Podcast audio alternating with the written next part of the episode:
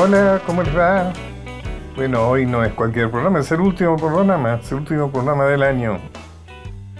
Bueno, realmente ha sido, para mí ha sido muy satisfactorio, no sé si para los que nos escuchan, pero para mí ha sido muy placentero. He entrevistado a gente muy inteligente, muy capaz. Ha sido muy gente que realmente marca huellas de lo que hace. Eh, yo agradezco mucho a la radio, este horario, este horario muy privilegiado que nos han dado. Y por supuesto, un tremendo agradecimiento a mis colaboradores, Nacho Guglielmi, la parte técnica, y Micaela Polak. Muchas gracias a usted, Pacho. En, prácticamente co-conductora, aunque su especialidad es eh, la parte musical del programa. Que me lo han elogiado mucho, ¿sabes, Mica? ¿Sí? Sí, me han elogiado mucho, porque es original. Bien, eso intentamos. Es muy original. Hoy que no, hoy que, de, de, a quién vamos a escuchar. Hoy vamos a dedicarle la noche a Rubén Juárez y a su bandoneón blanco. Ah, un gran músico, un gran músico y tuve oportunidad de conocerlo, excelente persona, Hmm, eh, muy, muy apasionado en lo que hacía, compositor, ejecutor, cantante. Así es. Así que va a ser un placer escucharlo. Claro que sí. Arranquemos con qué tango hay que cantar de y por Rubén Juárez.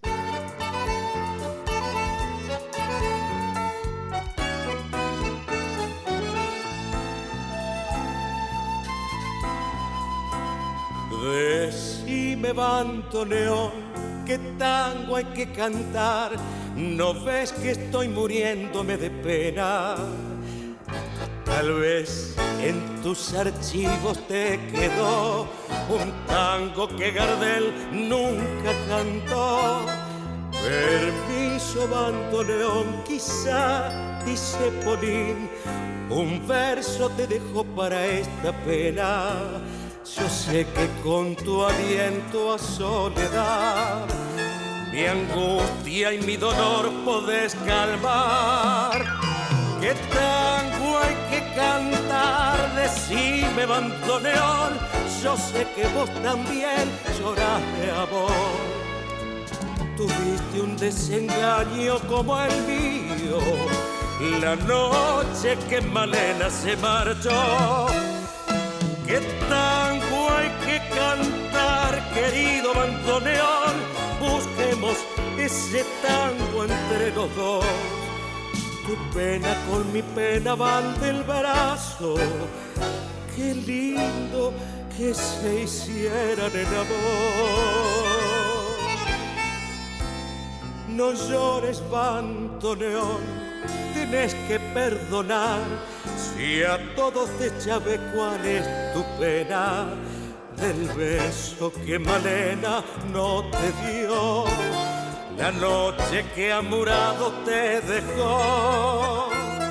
Hermano bandoneón, préstame un tango más. ¿No ves que están azules mis ojeras? Azules por el frío de un amor amor que entre las sombras se perdió. ¿Qué tango hay que cantar? Decime, bandoneón, yo sé que vos también llorás de amor. Tuviste un desengaño como el mío, la noche que Malena se marchó. ¿Qué tango hay que cantar, querido bandoneón? Busquemos ese tango entre los. Tu pena con mi pena van del brazo. Qué lindo que se hicieran el amor.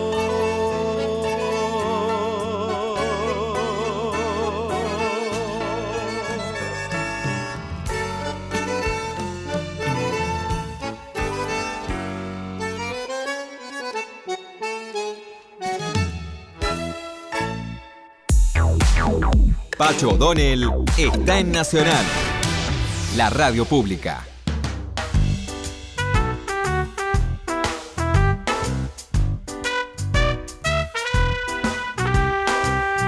Vamos a hablar de Abelardo Castillo.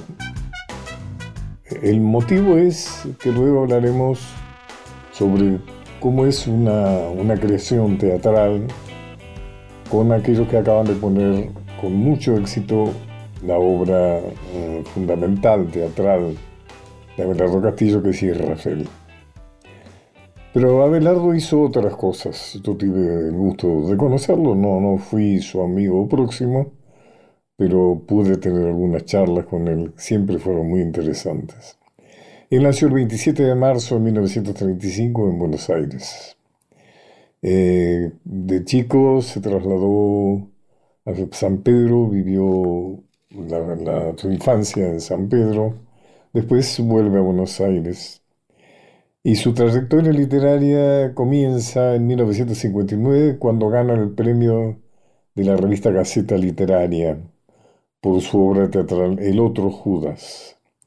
Ese mismo año, con Arnoldo Lieberman y Humberto Constantini, funda El Grillo de Papel, una revista fundamental del mundo literario argentino y más allá de la Argentina, latinoamericano, español, que luego continúa con El Escarabajo de Oro.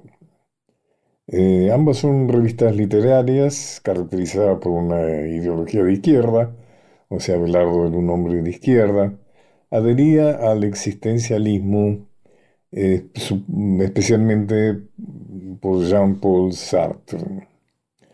En 1960, como parte de la implementación del Plan Conintes, durante el gobierno de Frondizi, que era conmoción interior, que era un plan represivo eh, del que se ocupaba el ejército, se ordena en una acción de una persecución de todo lo que supuestamente era el comunismo, se ordena el cierre de Stilkograph, que era donde se imprimía la revista. Castillo publica sus primeros cuentos, por entonces gana con su cuento Volvedor el premio del concurso de revista BL, una revista que se leía mucho entonces, una revista que era parte del mundo artístico y tenía una beta intelectual. Me acuerdo hace mucho tiempo la revista Leoplan también. El jurado era nada menos Jorge Luis Borges, Adolfo Bioy Casares y Manuel Peirú. El Escarabajo de Oro, que es la revista que, como recuerdan, les dije que había fundado Abelardo, eh, apunta a una fuente de proyección latinoamericana y es considerada una de las revistas literarias más representativas de la generación de 60. Eh, colaboraron con la revista Julio Cortázar, Carlos Fuentes, Miguel Ángel Asturias, Augusto Rabastos, eh, Félix Grande, Ernesto Sábato, Juan Goitisolo, bueno, entre los argentinos Beatriz Guido, Dalmiro Sáenz, Allí también publicaron por primera vez sus textos, por primera vez Liliana Hecker, una persona muy asociada a Belardo Castillo, Ricardo Piglia, Silvia Parraguirre, eh, esposa de Abelardo, Humberto Constantini, las primeras obras, ¿no? los primeros textos, Miguel Brillante, Alejandra Pizarnik, etcétera, etcétera. En 1961 la editorial Goya Arte, una editorial ya desaparecida de la ciudad de Buenos Aires, publica su primer libro de cuentos. Excelente cuentista, Las otras puertas, con otro gran jurado integrado por Juan Rulfo, José Bianco, Guillermo Cabrera Infante y José Antonio Portuondo. Le conceden la mención única con premio publicación en el premio Casa de las Américas en Cuba, por las otras puertas. ¿Mm? En 1977 fundó junto a Liliana Hecker y Silvia Iparraguirre el Hornito Rincón, de revista de resistencia cultural. En 1977, escucharon bien, al proceso de reorganización nacional que se publicó hasta después de la caída de la dictadura, hasta 1986. Castillo fue incluido, bueno, por supuesto, estaba en las seis listas negras, de intelectuales prohibidos durante la dictadura. Eh, se casó, como ya dijimos, con la escritora Silvia Iparraguirre, eh, actualmente en plena actividad. Bueno, eh, con otra música y después pasamos a las entrevistas de la segunda parte. ¿Te parece bien, Mica? Me parece bien, claro. Seguimos celebrando a Rubén Juárez. Escuchemos su versión de Cambalache.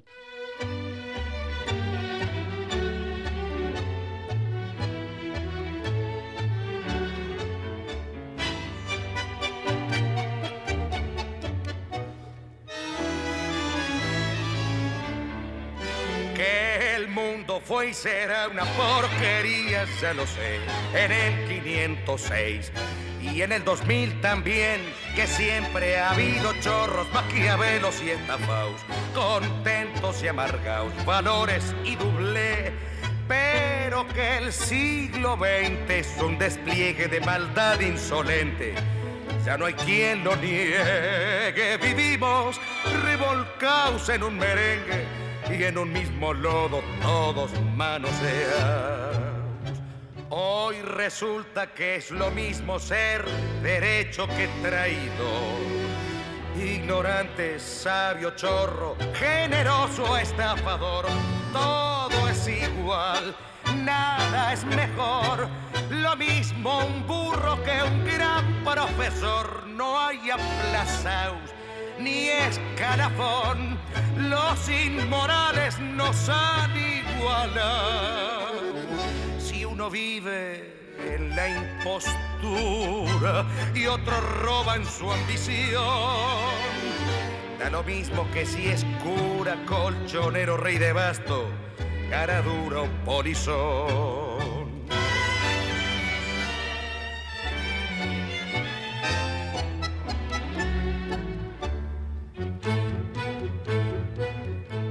Qué falta de respeto, qué atropello a la razón. Cualquiera es un señor, cualquiera es un ladrón. Mezclao con Stavinsky, va Don Bosco y la Miñón, Don Chicho y Napoleón, Carnera y San Martín. Igual que en la vidriera irrespetuosa de los cambalaches, se ha mezclado la vida y herida por un sable sin remache ves llorar la Biblia contra un calefón. Siglo XX, cambalache problemático y febril. El que no llora no mama y el que no afana es un gil. Dale no más, dale que va. Allá en el horno nos vamos a encontrar, no pienses más, sentate a un lado que a nadie importa si naciste honrado. Es lo mismo el que labura noche y día como un buey, que el que vive de los otros, que el que mata, que el que cura, o está fuera de la ley. Una hora transitando los caminos de Pacho O'Donnell por Nacional. Continuamos con Los Caminos de Pacho O'Donnell.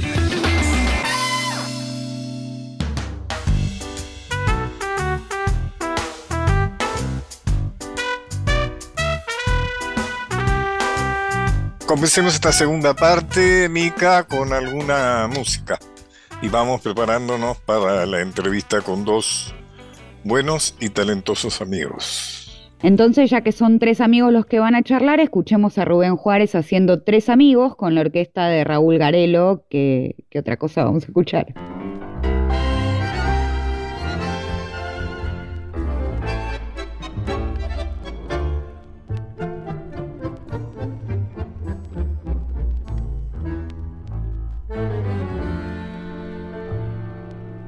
De mis páginas vividas siempre llevo un buen recuerdo. Mi emoción no las olvida, pasa el tiempo y más me acuerdo. Tres amigos siempre fuimos en aquella juventud. Era el trío más mentado que pudo haber caminado por esas calles del sur. ¿Dónde andarás, Pancho Alcina? ¿Dónde andarás, Balmaceda? Y yo los espero en la esquina de Suárez y Necochea. Oh, ninguno acude a mi cita. Ya mi vida toma el desvío La guardia vieja me grita, ¿quién ha dispersado aquel trío? Pero yo igual los recuerdo, mis dos amigos de ayer.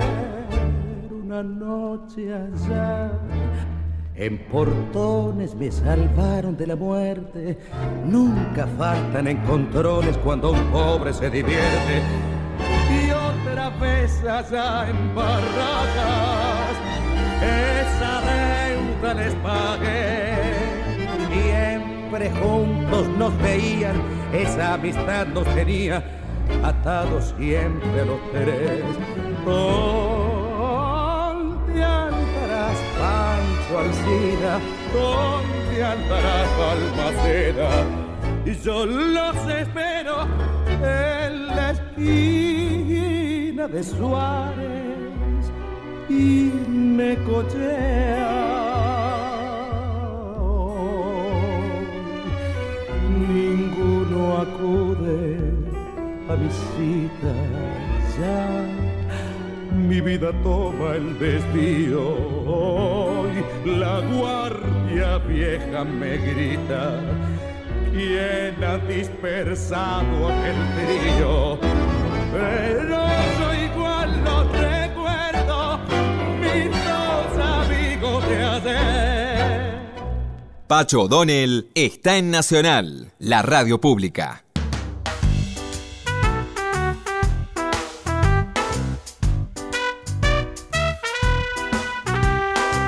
Bueno, estoy con Daniel Marcove y con Juan Manuel Correa. Dos personas talentosas que están haciendo una obra, un, espectáculo realmente, absolutamente elogiable, que es Israfel. ¿Cómo están? ¿Cómo estás Daniel? ¿Cómo estás Juan Manuel? Hola, ¿qué tal Pacho? Un gustazo, un honor conversar con vos y toda tu audiencia. Lo mismo para mí, Pacho, Daniel, saludo a la audiencia, un gran honor también estar acá. Bueno, yo quiero enfocar con ustedes eh, qué es esto de la creación teatral. Eh, tomando una obra, un clásico, diríamos, eh, argentino como es Israfel. Israfel creo que es el, el ángel que toca la trompeta en el juicio final, ¿no es cierto? Un personaje de, la, de la religión arábiga, ¿no? Si no me equivoco, no, no sé si de musulmán, ¿no? Y que es el título de la obra de este gran escritor del cual hablé en la primera parte del programa, que es Abelardo Castillo. Bueno, ¿por qué esta obra, Daniel? Bueno, eh, tiene su historia. Este, este título tiene, es un viejo sueño eh, que incluso comenzó en mis épocas de actor, porque todos los actores queríamos hacer ese papel, ¿no? Era un papel soñado. Eh, luego, con los años... El papel es el papel de Edgar Allan Poe, ¿no es cierto? Sí. En, la misma obra. Mm. Ese gigante, el maestro del cuento moderno, ¿no? Eh, con una vida trágica, dolorosa y de una gran teatralidad. Eh, los años fueron pasando y bueno, tuve el atrevimiento de comenzar a dirigir y allí apareció una invitación del Teatro Nacional Cervantes. Eh, yo comenzaba a dirigir y me llamó quien era el director en ese momento para decirme qué quería hacer. Y yo recién empezaba a dirigir, solo había dirigido una obra de Tito Cosa en el San Martín Viejos Conocidos, con Ulises Dumont de protagonista, y yo no, no, no, no, tenía mucho, mucha idea. Entonces, lo primero que se me ocurrió es decirle ese título que yo añoraba hacer como actor, que fue Y Rafael. Bueno, Allí se tomó el proyecto eh, y al poco tiempo, ahí ingresás vos en la historia. Pacho, mirá lo que son las vueltas de la vida. Hoy estaba pensando en eso. Vos eras el ministro de Cultura en ese momento, de la Nación, eh, y tenías a cargo el Teatro Nacional Cervantes. Y en, ese momento, no, no, recuerdo qué pasó, pero te hiciste cargo también de la programación del Teatro Nacional Cervantes, eh, y me invitaste, me dijiste, mira, eh, me encantaría que dirijas, pero Israfel está muy lejos de la posibilidad del presupuesto de este momento. ¿Por qué no, no ves de, elegir una obra con menos personajes, y allí apareció Auto de Entre Bambalinas y vos armaste como director de Cervantes una programación única donde estábamos en la primera etapa, en las dos salas, eh, Fernández y yo, humildemente, la segunda etapa era... Eh, Fernández con el relámpago, Fernández con el relámpago. Exacto, Ure y Bartis, y la tercera etapa fue de Alejandra Bueno y Veronese. Pero el, gran, la gran fiesta de ese año es que vos pusiste una entrada a un peso que era un regalo. Yo recuerdo mucha gente joven que venía y decía, ay, qué bárbaro, porque puedo ir al teatro y después ir a Pampernick. ¿Se acuerdan de Pampernick? con la plata que solo podían ir al teatro, podían ir al Cervantes y después ir a, comer algo. Bueno, eh, además es muy distinto que sea gratis a que sea por un peso, ¿no? Claro. Es muy distinto la actitud. Este, como a es, es interesante que de pronto se hace la noche de los museos y van multitudes a los museos cuando pueden ir todos los días, ¿no es cierto? O sea, los museos están abiertos gratuitamente, pero en la noche los museos hacen cola y van, o sea, son esos eh, fenómenos. Yo me acuerdo que había tomado la dirección, voy a, voy a tomar, recordado que no demasiado agradable quizá, que fue por un conflicto del quien era director del Teatro Cervantes, eh, con el director nacional de teatro, que era Víctor Laplace. Y me acuerdo que mm. entraron en un conflicto muy severo los dos, entonces tuve que laudar pidiéndoles que, que se, que se retiraran dos amigos, ¿no? Dos personas, aprecio muy, particularmente. Y así durante un tiempo me hice cargo del Cervantes. Bueno, no solo eso, vale decir esa maravillosa gestión que hiciste, que, que está el, como como semilla y generación del, Instituto Nacional de Teatro, del Instituto del Cine. Bueno, fue una gestión eh, inolvidable que produjiste.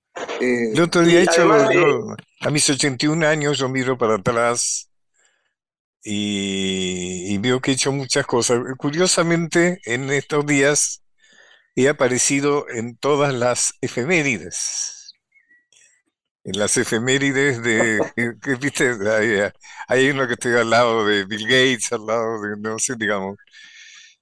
Y es gracioso porque las efemérides son muy cortitas, ¿no? Son nada más que una referencia.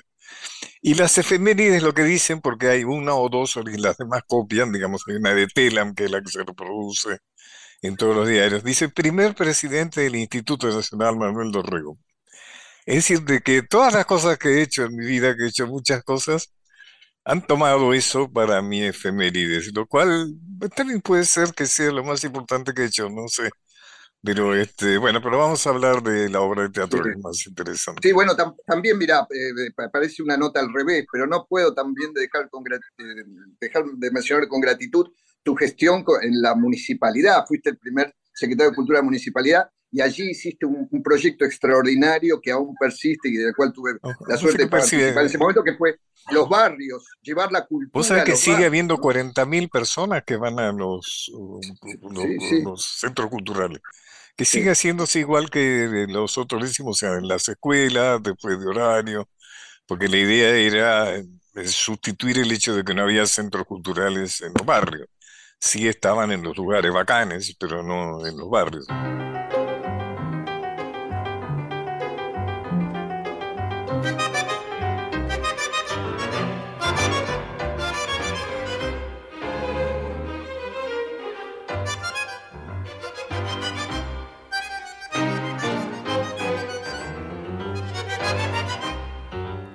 Milonga de corralón, de puente al a la boca, trae de Santelmo el color y de barracas la copla. Cuando desato mi chata, se me hace silbo en la boca. Milonga de corralón, milonga, siempre milonga.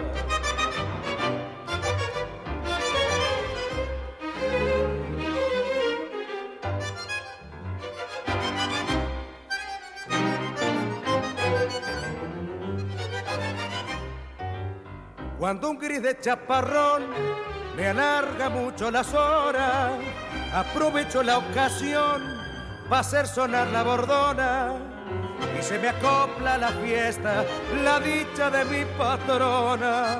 Milonga de corralón, milonga, siempre milonga.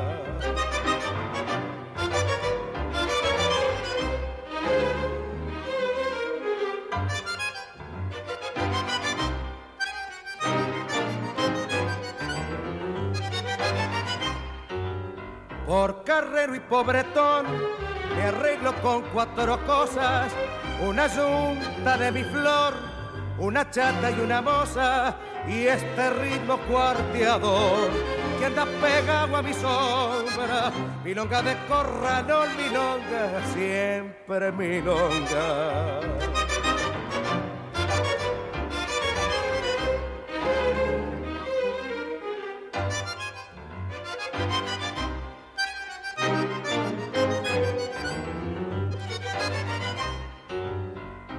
De corazón, tu cadencia me enamora. Cuando un fuelle compadrón me hace lustrar las baldosas, pa' bailarte hasta que aclare, siempre me sobran las mozas, milonga de corralón, milonga siempre.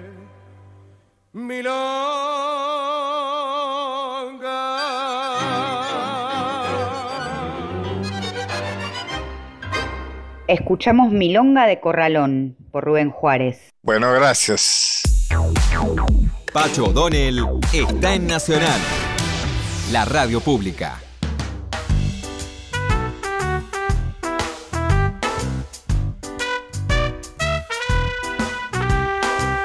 Juan Manuel, Juan Manuel, eh, tu papel es un papel consagratorio, realmente. Papelas, Juan Manuel Correa hace el protagónico, ¿no es cierto? Edgar Allan Poe contame qué te inspiraste, o sea, es un papel muy desgarrado, muy difícil, muy complejo, ¿no? O sea, ¿cómo lo preparas? Sí. Eh, eso, primero leyendo mucho, investigando mucho sobre él, leyendo sus libros, sus biografías, eh, porque tenía un personaje que tiene esto que vos decís, muy, muy contradictorio, con mucho torbellino adentro. Tenía, era un gran apasionado, un gran enamorado, un gran buscador del amor en una mujer, pero también eh, un hombre desgarrado. Cuentan todos sus biógrafos que a su padre no lo conoció y a su mamá la vio, creen que recuerda esa mirada eh, de sus últimos días agonizante, moribunda, eh, de tuberculosis, en la pobreza, y a la vez era alguien que, que cuentan los biógrafos que venían a hablar de la madre como una gran actriz, y él la había visto de muy chiquito, de, bebé, no se sabe la memoria, hay toda una disquisición sobre cuánto recuerda a una persona de 3, 4 años, eh, pero sí se sabe que la madre sobrevivió esos días agonizantes porque la gente de, la ciudad le traía comida, le traía medicamentos, la quería porque era una actriz que había interpretado a Ofelia, a, los grandes, a las grandes mujeres de Shakespeare, a Cordelia, entonces, toda esa memoria y esa búsqueda de esa pérdida, ese motor, esa pérdida como motor, eh, hace de Poe lo que fue, digo, fue uno de los, uno de los esto, padre, del, del, cuento moderno, uno de los románticos tardíos en Estados Unidos, que transformó sin duda la literatura mundial. Eh, entonces, ¿cómo ponerle un cuerpo a eso? ¿Cómo, cómo hacer que ese... Además, un personaje que también estaba de alguna manera muy habitado por el alcohol, por, la droga, ¿no? O sea, y todo eso está en la pieza, ¿no? Él cuentan que los amigos le atribuían eh, la locura al alcohol en vez de el alcohol a la locura. Él, él, solía decir eso, que tenía esa cierta locura, ese cierto torbellino, eh, además era dipsómano, él tomaba, eh, cuentan que tomaba un trago así de corrido, de fondo blanco, el famoso fondo blanco, y ya se perdía, ya, ya parecía un ser brillante, pero también este, totalmente olvidadizo. Entonces, ¿cómo, cómo ponerle cuerpo, carne a este, a este espíritu que acabamos de describir, con todo este torbellino, con toda esta fuerza, con este romanticismo, cómo darle forma.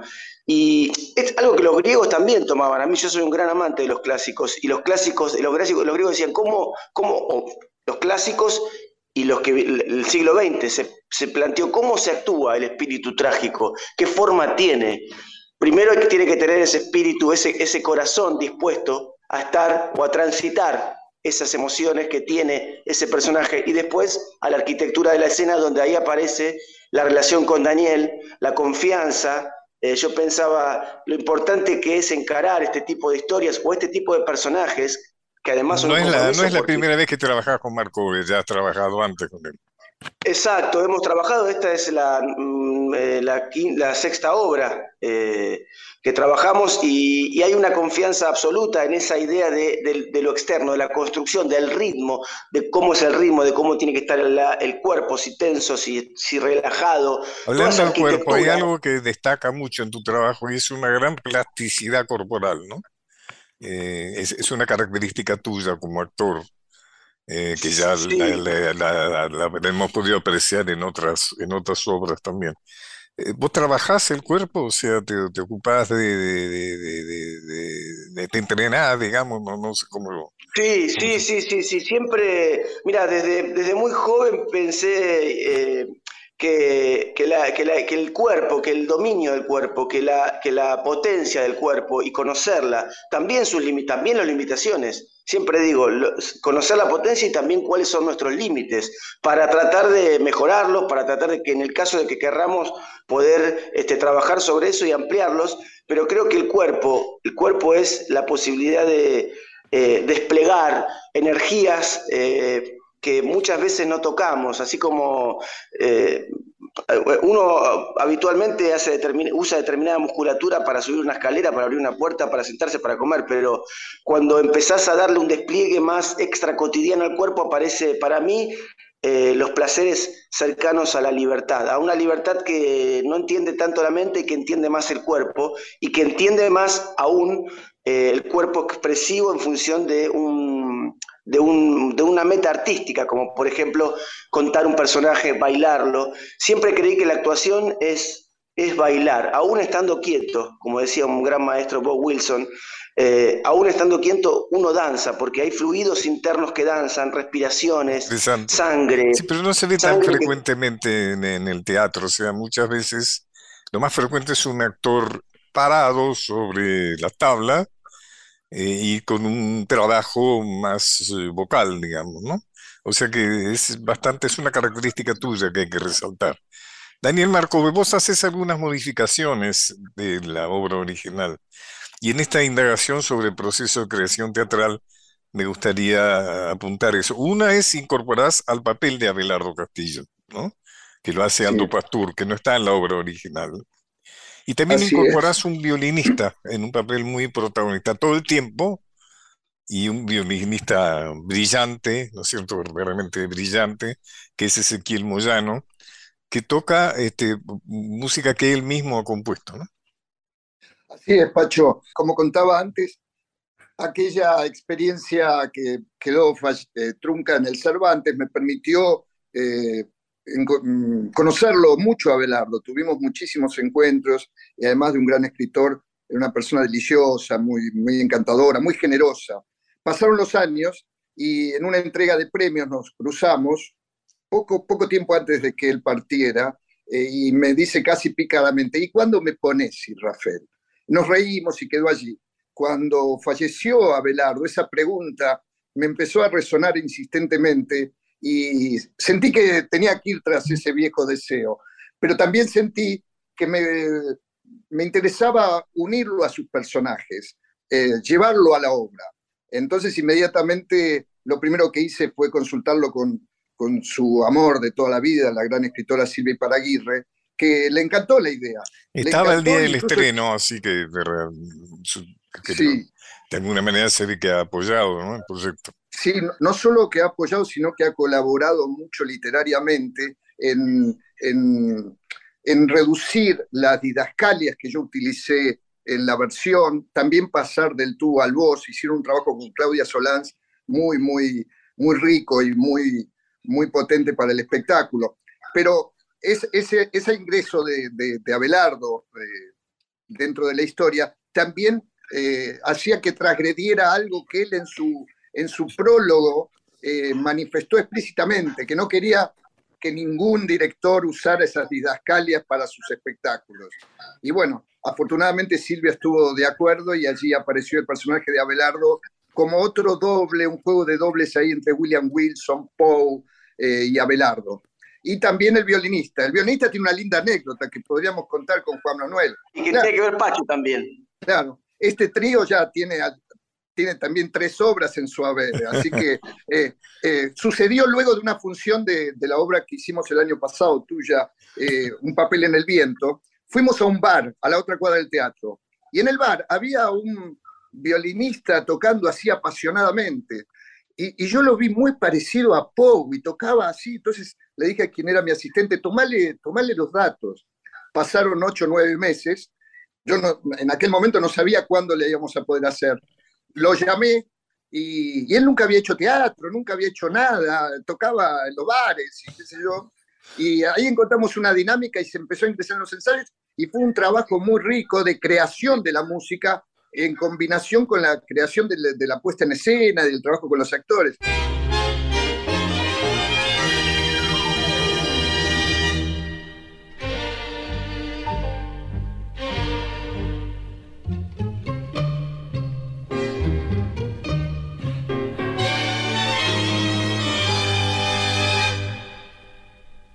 No sabrás. Nunca sabrás lo que es morir mil veces de ansiedad. No podrás nunca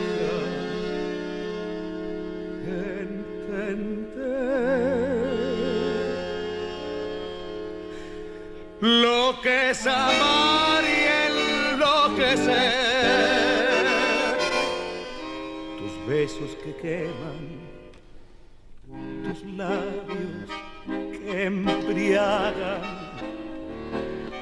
y que torturan mi razón. Sé que nunca más podré arrancar del pecho este querer.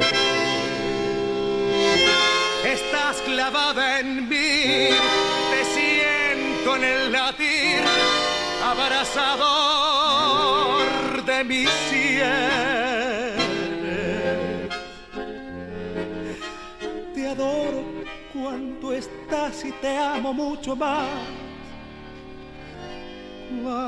estás lejos de mí. Tengo miedo de perderte, de pensar que no he de verte, porque esta duda brutal, porque me habré de sangrar si en cada beso te siento desmayar. Sin embargo me atormento porque la sangre te llevo y a cada instante febril. Y amante, quiero tus labios Besar.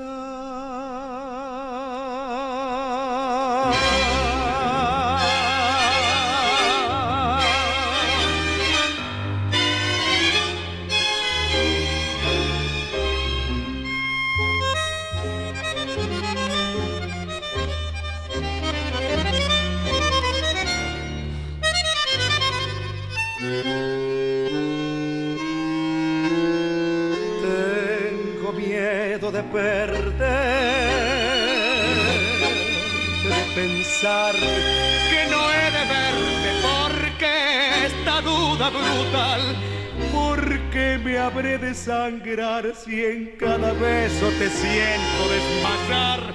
Sin embargo me atormento, porque en la sangre te llevo ya cada instante febril y amante quiero tus labios besar.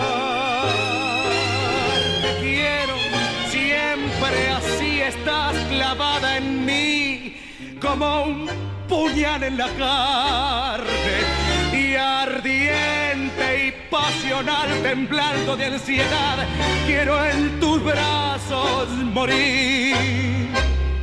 Escuchábamos a Rubén Juárez en una versión de Pasional que grabó en el programa Encuentro en el Estudio.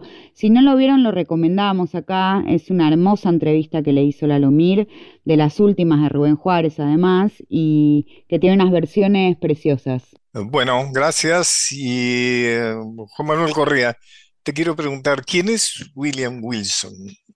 ¿Qué significa William Wilson? William Wilson. Eh, lo primero que, me viene es el William Wilson que, lo, que aparece en el cuento de Poe, un cuento maravilloso, y que aparece en los momentos donde Edgar Allan Poe estaba disfrutando eh, con los amigos, siempre estaba el alcohol o el juego, pero en algún punto era la parte del goce cuando él se distendía de la universidad, cuando él dejaba de, digamos, estar en la universidad estudiando y aparecía la noche y tomar algo, aparecía William Wilson, que venía a, torturarlo de a poquito. Este, así que yo creo que ese, William Wilson es esa conciencia, esa, esa, esa parte que tenemos todos los seres humanos dentro de la cultura, que tiene que ver más con, con quizás con la culpa, podría decir. Vos hablabas antes del arcángel Israfel, que tocaba la lira y que, o sea, que está relacionado a la cuerda, ¿no? Que tocaba la lira y que él veía en esa música la, plenitud del alma. Eh, creo que William Wilson es esa parte que tenemos, eh, que tenemos, por lo menos digo desde el punto de vista occidental y en mi caso eh, de una cultura judeo-cristiana argentina que tiene que ver con la culpa, con esa, con esa voz, esa voz que viene siempre a tallar y a, machacar sobre, sobre, ciertas decisiones que uno toma en la vida, sobre ciertas, eh, sí, pequeños o micro direcciones que toma uno en el camino. Algo que coincide la realidad con lo imaginario, y es que Edgar Allan Poe, uno de los dramas que se muestran en esta obra absolutamente recomendable, que se da en el Centro Cultural de Recuperación los viernes y los sábados, en un horario que me dirán ustedes ahora, eh, ahí en Corrientes entre Montevideo y Paraná, es que una de las eh, obsesiones, por decirlo de alguna manera, de Alan Poe era vivir del arte, ¿no es cierto? O sea, mm. poder vivir eh, de su talento artístico, ¿no? cosa que no logra o logra con mucha dificultad. Y después uno ve que ustedes lo hacen en cooperativa. ¿Cuántos son la cooperativa, Daniel? Son como 13 o 14 por lo menos. 15. 15. O sea que tampoco es que van a ganar mucho dinero haciendo esto sin duda. ¿no? O sea que ustedes reproducen también de alguna manera este hecho dramático en Pogo, que es lo difícil que es ganar dinero eh, en el teatro, inclusive en el teatro comercial o sea, en, eh, haciendo arte en la Argentina en este momento, ¿no?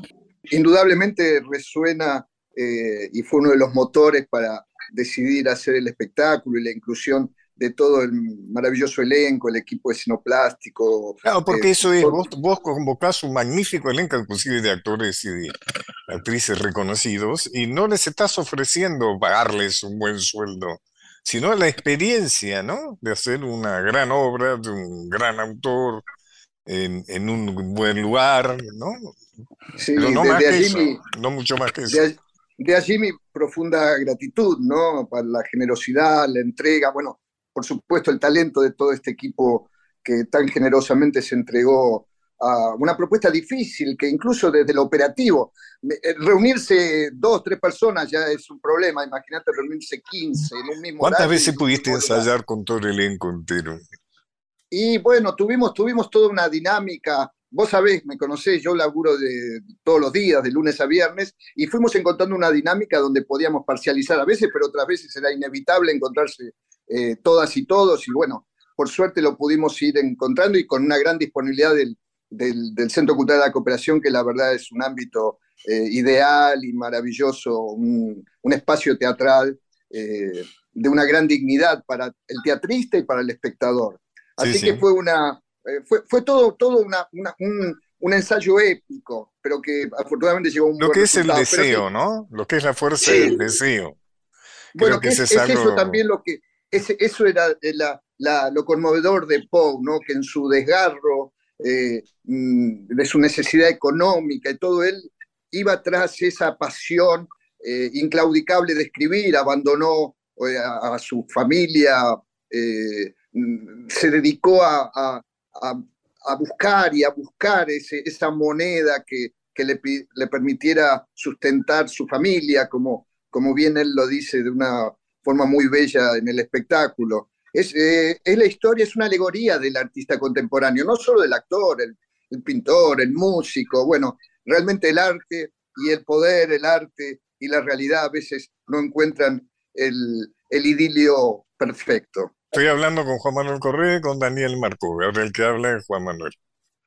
Gracias, Pacho. No, agregar que esto, que la alegoría del artista en este mundo donde no producir, no producir eh, o no estudiar las carreras tradicionales o no producir dinero es casi tomado como una locura, pero creo que la experiencia, y tomando el caso de Poe, cuando la experiencia artística atraviesa el alma y el corazón de cualquier ser humano, por eso yo siempre recomiendo que eh, desde chico eh, estimular la lectura, la experiencia artística, la música, porque cuando ese bicho toca el alma y el corazón humano, uno no puede dejar de hacerlo, a pesar de que nos metamos en este barco, que es Israfel, que somos 15, eh, y no sepamos, no tengamos garantizado más bien casi nada en términos económicos, pero siempre la fe y la expectativa de compartir esta fuerza, esta historia, poner nuestros corazones al servicio de esta historia para comunicarnos, para establecer una relación y un vínculo con quienes vienen a cada encuentro a escucharnos, a vernos,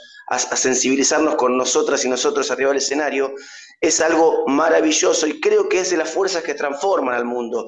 Por eso lo, lo hago lo hago una coda para asociarlo con lo que decían, te decía Daniel al principio de, de tus efemérides.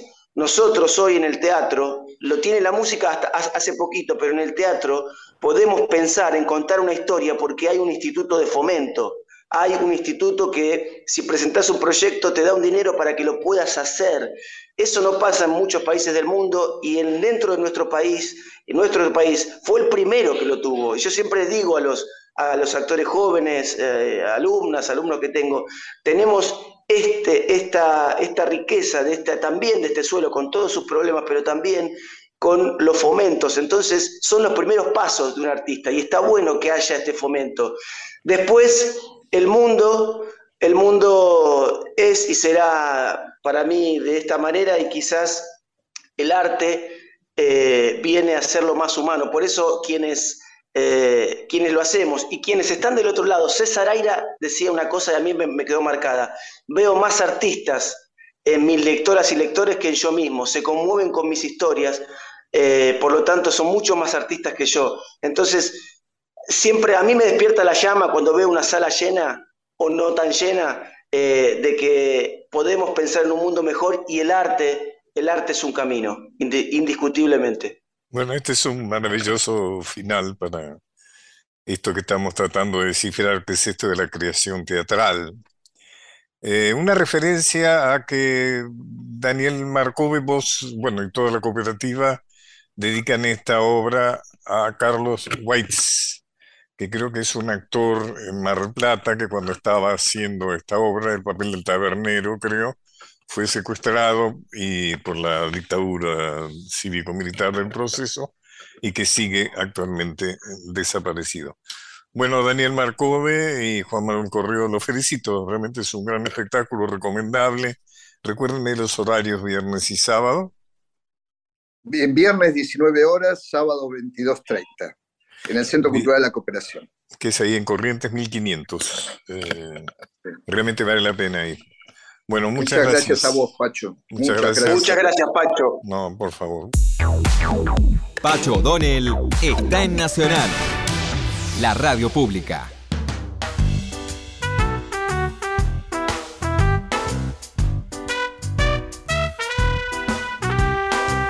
Bueno, nos vamos, nos vamos, nos vamos eh, nos vamos de veras.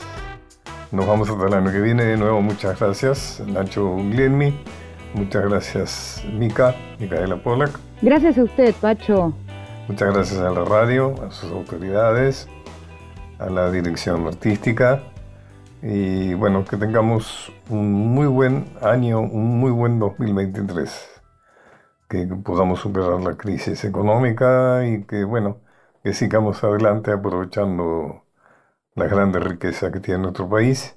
Ojalá nos despedimos de esta temporada y de Rubén Juárez con su clásico de clásicos, Mi bandoneón y yo. Y aquí en Caminos seguiremos hablando justamente de, varios caminos. Seguiremos hablando de teatro, de política, eh, de literatura, de historia, en fin, de muchos temas. Bueno, hasta pronto, feliz año.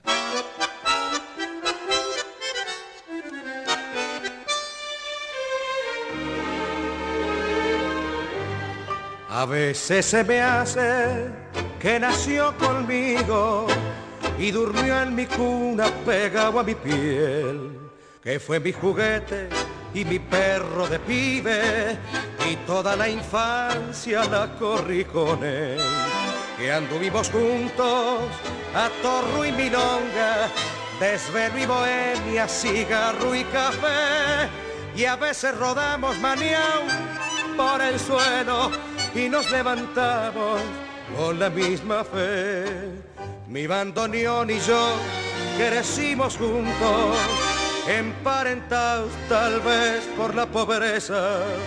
Muchas veces reímos de alegría y otras veces lloramos de tristeza.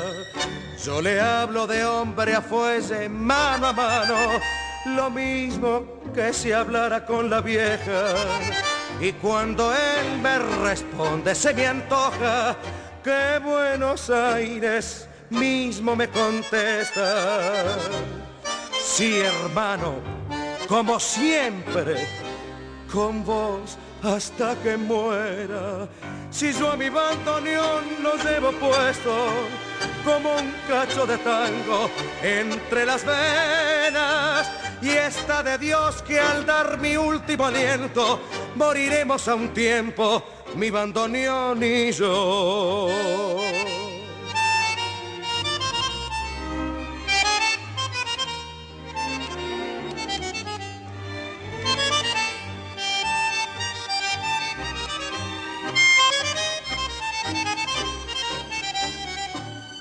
Yo le hablo de hombre a fuelle, mano a mano, lo mismo que si hablara con la vieja. Y cuando él me responde, se me antoja que Buenos Aires mismo me contesta. Sí, hermano, como siempre, con vos con vos hasta que muera. Si yo a mi bandoneón lo llevo puesto, como un cacho de tango entre las venas. Y está de Dios que al dar mi último aliento moriremos a un tiempo, mi bandoneón y yo.